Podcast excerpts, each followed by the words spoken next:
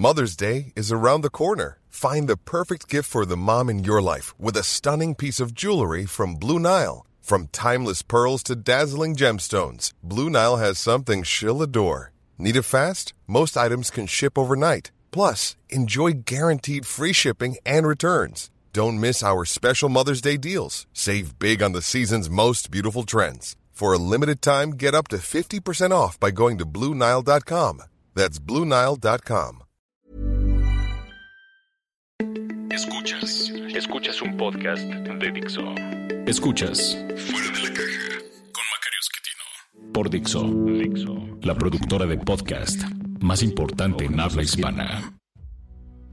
Bienvenidos. Esto es Fuera de la caja. Yo soy Macario Esquetino y le agradezco mucho que me acompañe en esta emisión número 51, una emisión non que por lo tanto corresponde a la coyuntura. Y la coyuntura sigue siendo económica, pues ¿qué le vamos a hacer? Lo que tenemos son datos de la economía que se mantienen más o menos en la misma lógica que llevamos desde hace algunos meses. La economía no crece, estaba muy contento el presidente que el dato oportuno del PIB del segundo trimestre dio un crecimiento de 0.1%. En realidad creo que el dato fue 0.05%, pero pues en el redondeo quedó en 0.1 y estaba bien contento porque pues si hubiera sido negativo todo el mundo hubiera dicho que había recesión en México y recesión se oye feo. Entonces pues no quería oír esa palabra y pues se puso contento. Me da gusto que esté contento pero pues el número lo que significa es que la economía no crece. En el primer trimestre fue menos 0.2 en el segundo es más 0.1 pues la verdad es que eso es cero. Para un lado para el otro no estamos creciendo. Y este es el fenómeno interesante. No hay una crisis económica. Esto no es 95, no es 2008, ni siquiera es 2001-2003, esta época en donde sí hubo una larguísima recesión producto de Estados Unidos. Allá fue la famosa recesión .com, es decir, producto de las primeras empresas de Internet que hicieron una burbuja especulativa inmensa y al romperse esta burbuja en el año 2000 provocó una caída significativa de inversiones y de comercio en 2001 ese mismo año China entra a la Organización Mundial de Comercio y los estadounidenses viendo que no iban a vender tomaron decisiones de largo plazo. Es algo que suelen hacer en las recesiones. China entra a la OMC y los estadounidenses deciden mover su producción de México a China para aprovechar una mano de obra en ese momento baratísima. Y esto es lo que le impide a México continuar el crecimiento que llevaba en ese entonces, que rondaba el 6% anual. Entre 1996 y 2000, a ese ritmo creció la economía mexicana porque pues aprovechamos el Tratado de Libre Comercio vino la inversión, andábamos creciendo de lujo y la recesión detuvo eso, se mueven las empresas a China y ya no la volvimos a ver los siguientes 8 o 9 años hasta la recesión de 2009, 2008-2009. En esa recesión los estadounidenses toman la decisión contraria y empiezan a moverse hacia afuera de China. El crecimiento en China empieza a ser cada vez menor, empiezan a complicarse las cosas y lo que hoy tenemos es una guerra comercial ya una guerra de divisas, también una guerra tecnológica entre China y Estados Unidos de pronóstico reservado. No, no voy a platicar de esos temas, va a ser difícil saber en qué dirección se mueve todo, porque no es exclusivamente un tema económico, sino intervienen decisiones políticas. Por ejemplo, el tipo de cambio del yuan frente al dólar es una decisión del Banco Central chino. No es como en México un tipo de cambio flexible que se va ajustando a cada momento. Ellos allá lo manipulan. Dejaron el fin de semana, primer fin de semana de agosto, dejaron que se fuera el tipo de cambio tantito a ver qué pasaba en respuesta a la idea del señor Donald Trump de establecer un arancel general del 10% a los productos chinos, además del 25% que ya tenía una canasta de 300 mil millones de dólares. Entonces eh, es un golpe muy agresivo de parte del señor Donald Trump eh, igual de irracional que el que amenazó a México, y México debió haber contestado de la misma manera que China, mandándolo, eh, ya no digo porque esto es un podcast para todo público. Pero bueno, China decide soltar el yuan a ver qué gestos hace el señor Trump. El gobierno estadounidense arbitrariamente decide que China es un manipulador de su divisa. Eh, digo arbitrariamente porque se requieren ciertos criterios para decidir esto. Esos criterios no, no se cumplen, pero igual dijeron, están manipulando y esto significa que les permite legalmente poner todavía más aranceles. Así que esto se va a hacer un masacote del que las cosas eh, no van a ser buenas, los resultados van a ser malos para todos, para Estados Unidos, para China y para el resto del mundo. También viene el tema del Brexit, que se supone que ocurrirá en octubre. Eso dijo el nuevo primer ministro británico, el señor Boris Johnson. Dice, pues vamos a salirnos y si no hay acuerdo, pues no hay acuerdo y nos vamos. El Brexit también va a causar problemas, en principio a Gran Bretaña, también a la Unión Europea, pero al sumarse en esta dinámica agresiva que traen China y Estados Unidos, pues me parece que tenemos una lógica muy parecida a la de los años 30 del siglo XX esa época en donde lo que se logró fue empezar a aumentar el desempleo en el mundo, generar con ello una cantidad de personas desesperadas dispuestas a votar por líderes inescrupulosos que les ofrecieran solución a su vida. El gran crecimiento del nacionalsocialismo o el fascismo que nos llevaron después a la Segunda Guerra Mundial. Uno diría, bueno, pero es que no puede ser que repitamos eso a 90 años de distancia. Pues viera usted que sí se puede, ¿cómo no? Ya lo estamos viendo, es lo que está ocurriendo hoy. Y en ese eh, contexto internacional tan negativo,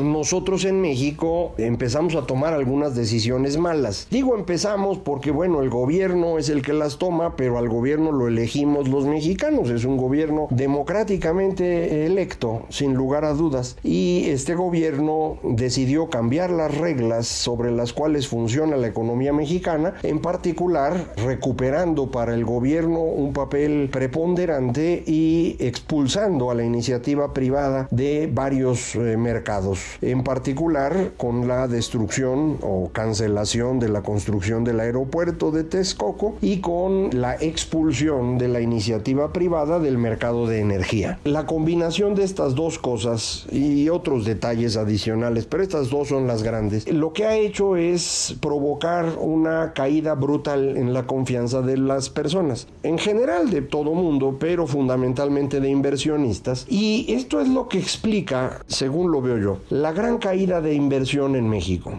Hemos tenido una caída de inversión que ya en el segundo trimestre del año ronda el 7-8% anual. Esta es una caída muy grande. Recuerde usted que la inversión rondaba 21-22% del PIB. Una caída de 8% significa que ahora estamos en 19, 19,5% del PIB. Eso es una pérdida de uno o dos puntos de la producción eh, nacional, del valor agregado general. Póngale punto y medio para hacer la cuenta más sencilla, que es exactamente el 8% del 22. Entonces, punto y medio. Eh, ¿Dónde está ese punto y medio? Pues casi todo está en el comercio exterior.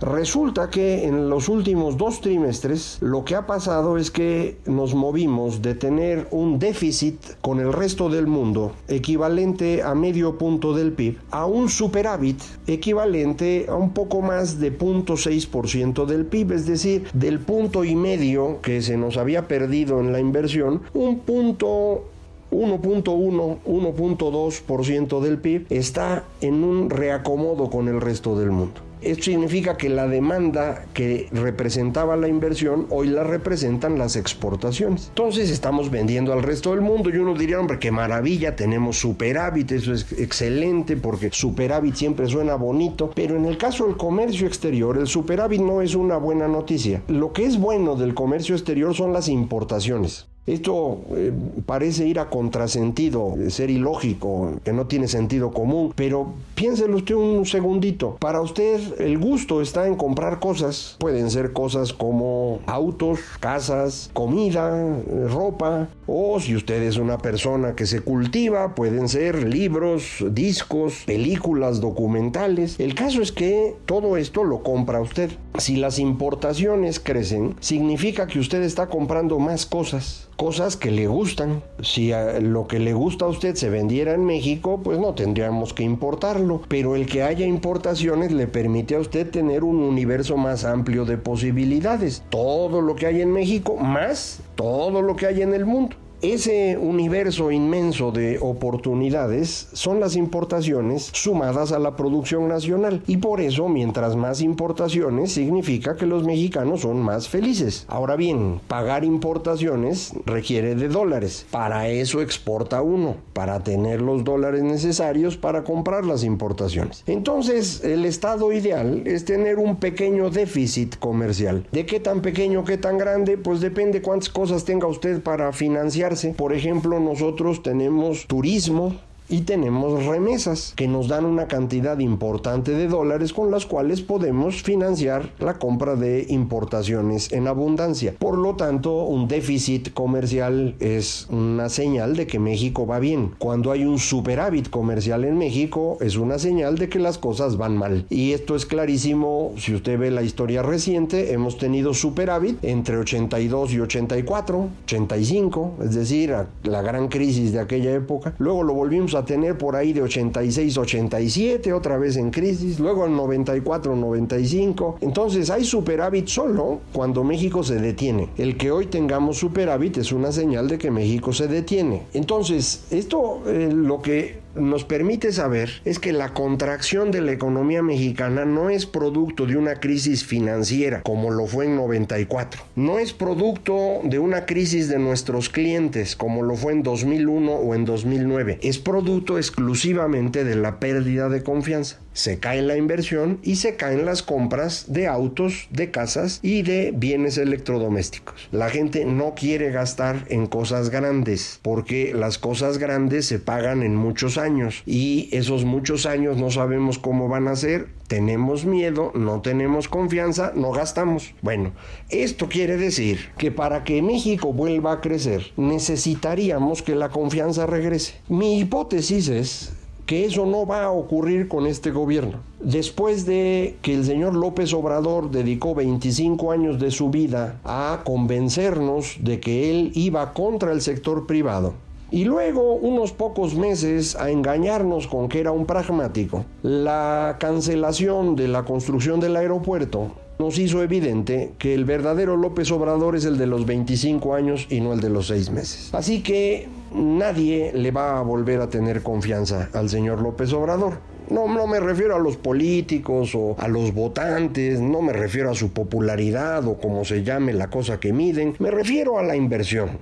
Nadie va a querer invertir en México una cantidad importante de dinero mientras el señor López Obrador sea presidente, porque no sabe uno si esa inversión va a tener éxito y si va a poderse cuidar. Si el señor canceló la obra más grande de infraestructura en décadas, pues ¿por qué no podría cancelar lo que yo voy a construir en mi casita? Si en la Ciudad de México de pronto cancelaron todos los permisos de construcción de manera arbitraria, pues si a mí se me ocurre ocurre construir un pequeño local para rentar, ¿no será que me lo cancelen? Me pongan mis papeles estos de sellos de, de, que no puedo hacer nada y ahora con la nueva ley que pusieron si rompen los sellos me vayan a quitar la propiedad. Como está confuso, pues mejor ni le arriesgo entonces pues nadie quiere invertir. Si mi hipótesis es correcta y efectivamente nadie va a invertir en el transcurso de esta administración, pues vamos a tener un crecimiento cercano a cero. No durante 2019, eso ya es un hecho. 2020, también es prácticamente un hecho. Ya los números andan, de los que estiman, andan en uno, uno y cachito. Va a andar cerca de cero. Y 2021 y 2022 y 2023 y 2024. No hay razón alguna para que haya crecimiento. A menos que se modifique alguna otra variable de la economía. No puede ser el consumo, porque el consumo en este momento tiene todo a favor y aún así no se está moviendo mucho. Y creo yo depende fundamentalmente de estos gastos en bienes duraderos que la gente no quiere hacer. Así que, pues si no es inversión y no es consumo de la población, lo único que queda es el gasto del gobierno, que tiene que ser gasto deficitario para que pueda impulsar la economía, de otra manera no la impulsa. ¿Cómo le hago para tener gasto deficitario? Pues contratando deuda. Así que veo dos escenarios posibles. Uno es crecimiento cero los próximos cinco años. Si no le gusta el cero, póngale punto cinco para que no sienta usted tan gacho, pero es más o menos lo mismo, ¿no? Es decir, el famoso 2, 3 o 4% que prometía el señor López Obrador es probable que lo tenga sumando todos los seis años, no cada año. La otra opción es que el gobierno decida contratar deuda. México puede contratar deuda, tenemos una deuda como porcentaje del PIB muy manejable, 45, 46% del PIB. Le podemos aventar 10 puntos más. ¿eh? Esto no es atractivo para los mercados, pero hay quien va a prestar. A un ritmo de 2, 3 puntos por año, con eso alcanza para crecer 1,5, 2% cada año. Esto pueden hacer. ¿Qué va a tener esto como resultado? Pues un crecimiento en la inflación, presión sobre tasa de interés, presión sobre tipo de cambio y eventualmente la crisis financiera dichosa. Pero sería dentro de tres o cuatro años, ¿eh? no ahorita, no hay para qué angustiarse. Muy rápidamente, si esta dirección se toma, nos quitarán el grado de inversión y habrá un primer ajuste en el tipo de cambio. Y después ya entraremos en esta dinámica parecida a la de los años 70, en donde año tras año las cifras son un poquito peores que el año anterior, específicamente inflación, tipo de cambio y tasa de interés. Entonces esa es la otra trayectoria que se me ocurre. Las dos tan feas. Ahora, si me pregunta cuál prefiero yo, yo prefiero el cero. Es decir, si no crecemos, pero no echamos a perder las finanzas del país, la situación es menos grave Echar a perder las finanzas implica que durante tres o cuatro años las cosas parecerá que van más o menos bien, no muy bien, pero más o menos bien, y después vendrá el ajuste que en el promedio nos dejará en el mismo lugar en donde íbamos a estar, pero con una situación financiera menos buena. Pero son los dos, únicos escenarios que veo. Eh, ahora, podría ocurrir un milagro. El milagro sería que la confianza regresara. Pero es un milagro, yo no lo puedo concebir de otra manera, no se me ocurre porque alguien creería en, eh, el gobierno del señor López Obrador. Eh, a lo mejor quitando a la mitad del gabinete, volviendo a construir Texcoco, cancelando la, la refinería de dos bocas y en lugar de eso abriendo los farm outs y regresando a las subastas energéticas. Pero yo creo que aún eso en este momento eh, no sería creíble. Eh, tardaríamos cuando menos un año, año y medio en que la gente dijera, ah, no, pues sí, sí era en serio. Pero pues para mí es poco creíble que, que el señor López Obrador vaya a decir que se equivocó y corregir. Nunca en su vida lo ha hecho, sería la primera vez. Es, por eso es un milagro precisamente.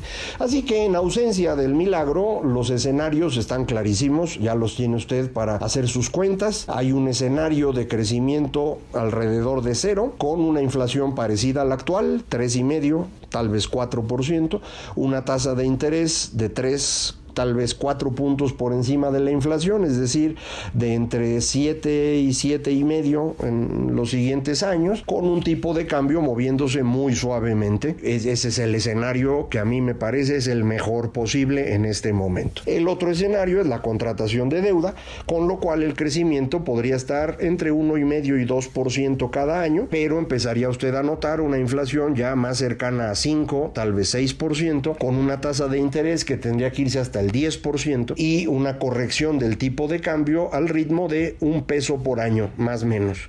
Son los dos escenarios, ahí los tiene usted para que los vaya fildeando y ya tome la decisión que a usted le parezca más adecuada dependiendo de lo que usted quiere hacer. Eh, no, no puedo yo darle más que esto, que es eh, la construcción de escenarios sobre lo que creo que puede ocurrir. Siempre está la posibilidad del milagro. Si usted ve llegar el milagro, pues le da gracias al Dios que a usted le parezca más conveniente y, me avisa para que esté yo enterado. No va a ser que yo ni cuenta me dé. Muchísimas gracias por acompañarme aquí en Fuera de la Caja. Le agradezco que esté cada semana con nosotros. La próxima semana será la emisión número 52, que sería pues 52 semanas, aunque en realidad ha habido varias que no he estado, pero de cualquier manera lo festejaré como si fuera un año. Muchísimas gracias por estar aquí. Recuerde, soy Macario MX. En, Twitter arroba Macario MX, correo electrónico macario arroba macario.mx y la página electrónica www.macario.mx. Muchísimas gracias. Esto fue Fuera de la Caja.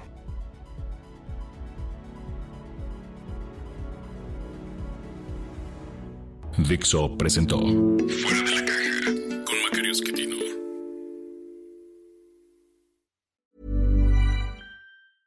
A lot can happen in the next three years. Like a chatbot may be your new best friend. But what won't change? Needing health insurance. United Healthcare Tri Term Medical Plans are available for these changing times. Underwritten by Golden Rule Insurance Company, they offer budget friendly, flexible coverage for people who are in between jobs or missed open enrollment. The plans last nearly three years in some states, with access to a nationwide network of doctors and hospitals. So, for whatever tomorrow brings, United Healthcare Tri Term Medical Plans may be for you. Learn more at uh1.com.